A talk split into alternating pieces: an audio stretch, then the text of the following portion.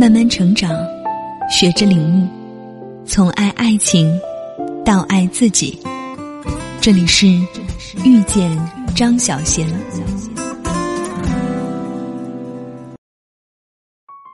欢迎来到遇见张小贤公众平台，我是主播天哥。今天要和大家分享的主题是如何对待婚姻。我们听过许多婚姻之道，却还是会经常感到困顿迷茫。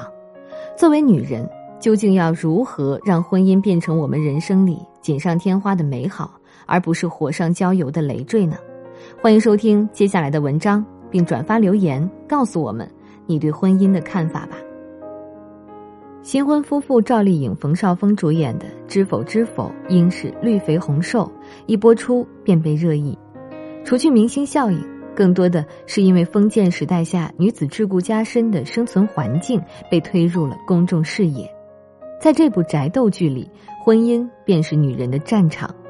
封建礼教下的女子对人生的自主权趋近于零，不似今日太平盛世下的女性可以自由恋爱结婚，可以选择为事业打拼，而不是围着丈夫孩子转。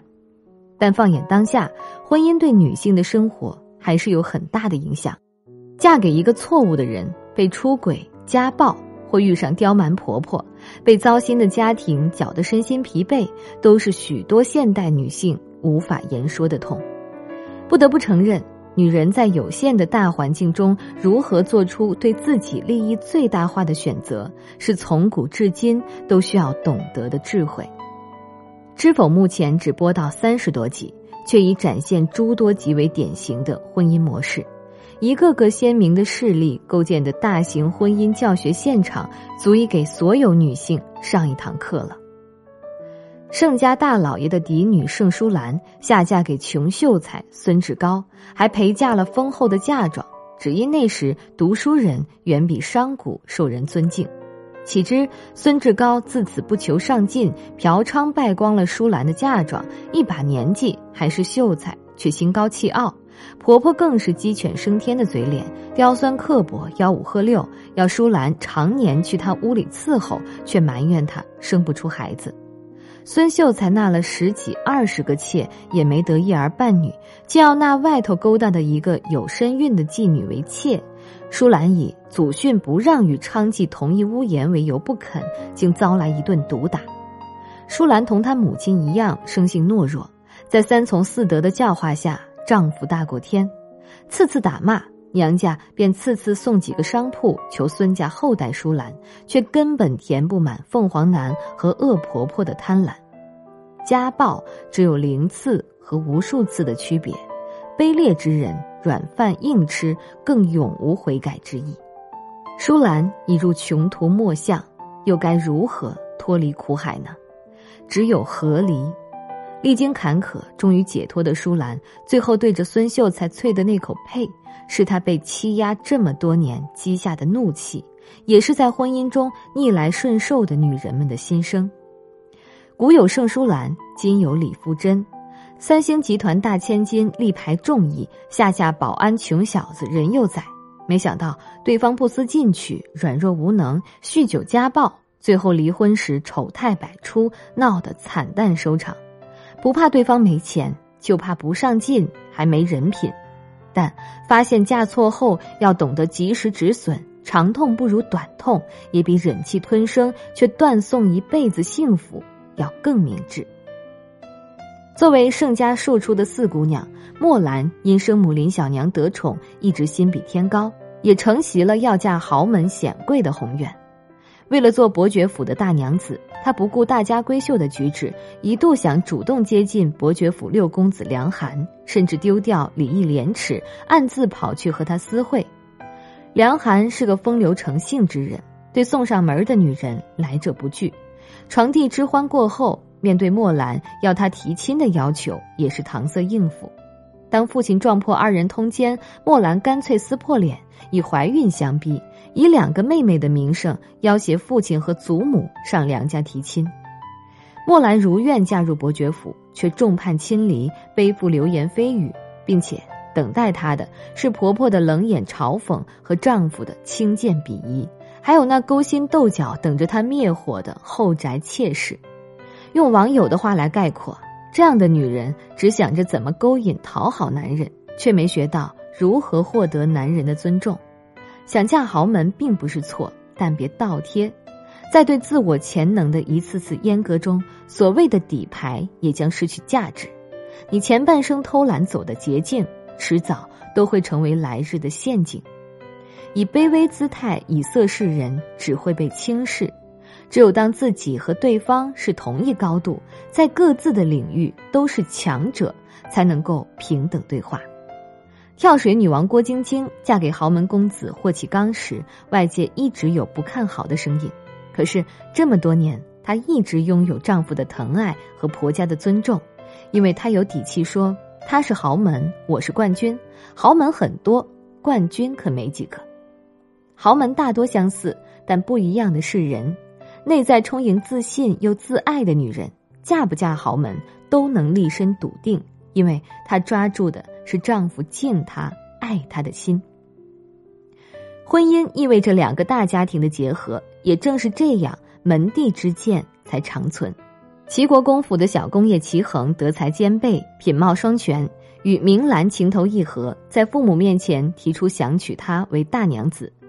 齐衡之母是平宁郡主，个性强悍高傲，根本不把五品官的盛甲放在眼里，更看不上庶出的明兰。在他眼里，自己的儿子必须是公主、县主级别的女子才配得上。就连容妃的妹妹，她也是嘲讽骑士泥瓦匠出身。平宁郡主动辄将与儿子亲近的书房婢女杖毙，更当着齐衡的面将帮助他和明兰联系的奴仆乱棍打死，心狠手辣，不近人情。齐衡虽已尽力，却决定不了任何事，也不敢拼着不孝的罪名对抗母亲。哪怕明兰顺利嫁了过来，也不过是在深似海的豪门里受尽婆家的折磨，更回不了头。婚姻里。婆婆对媳妇儿的态度，很大程度影响幸福感。现实生活中，多少婆媳矛盾都源于丈夫没有真正的当家，而婆婆越俎代庖。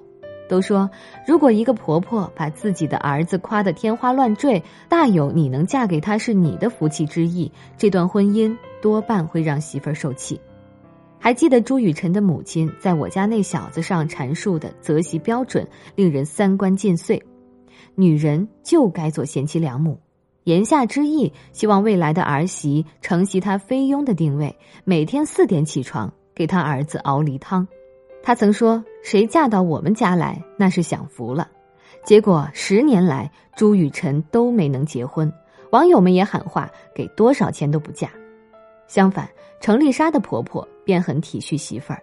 当郭晓东大男子主义的跟她说：“我妈都是对的，你是错的。”婆婆会护着程丽莎骂儿子：“程丽莎都是对的，你是错的。”所以程丽莎为郭晓东牺牲付出再多，但婆婆和她同一阵线也是安心的。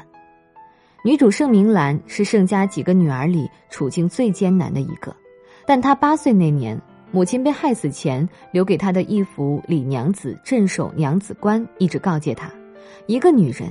既不仰仗父亲兄弟，也不仰仗丈夫儿子，一样能抵挡百万雄兵于阵前。明兰深知自己在家中的地位轻如鸿毛，学会察言观色，做小伏低，保全了自己平安长大。当他得知生母是被宠妾林小娘害死，小心翼翼试探父亲对生母可还有真心，结果却大失所望。明兰擦干泪水，决定不依靠父亲。帮生母沉冤得雪，自己步步为营，设下陷阱，终于为母亲报仇雪恨。当伯爵府的吴大娘子向明兰示好，希望她嫁过来，明兰并不因被权贵人家看上而窃喜。他多番调查后得知，吴大娘子是因为儿子梁寒的妾室已怀孕，想马上娶大娘子才合乎礼教，不过是当枪使罢了。便顺水推舟，将这桩美差让给了仇人林小娘的女儿墨兰。但更重要的是，明兰从不指望靠嫁入豪门来改变命运。明兰亦懂得命运阴差阳错，人要往前看。当他和彼此爱慕的小公爷齐衡不得已而分离，他没有沉溺于悲伤，而是选择放下和过去告别，不再抱不切实际的幻想，脚踏实地的向前走，才遇到了更合适他的顾廷烨。盛明兰的身上有着当代女性崇尚的智慧和独立、大气和勇敢，她亲身验证了婚姻之道就是要自己来掌握幸福。时时刻刻保持着清醒，了解自己的处境和价值，永不停止学习和前进的脚步，方为独立的武器。相爱之时同甘共苦，缘尽之时潇洒转身，不将自己沉溺在过往，停滞不前，鞭策自己抬头往前看，方为自主的能力。且看俞飞鸿，从不让自己的意志屈服于世俗观念，婚姻于他不过是形式。单身也依旧过得精彩。再看马伊琍，婚姻危机没有将她击垮，反而激发了她为自己而活的斗志。找到你，她敢打破过去自己的形象，斩获白玉兰奖，她欣然感谢丈夫。且行且珍惜的婚姻不算成功，但她却勇往直前。封建时代的女子时常身不由己，但并不代表她们的骨子里便没有自我意识。无论是自强自立的盛明兰，还是勇敢摆脱吸血鬼丈夫的盛淑兰，亦或是不求达官显贵，只求品行端庄的盛如兰，都在用自己的方式反抗着压迫女性的婚姻观，去追求属于自己的幸福。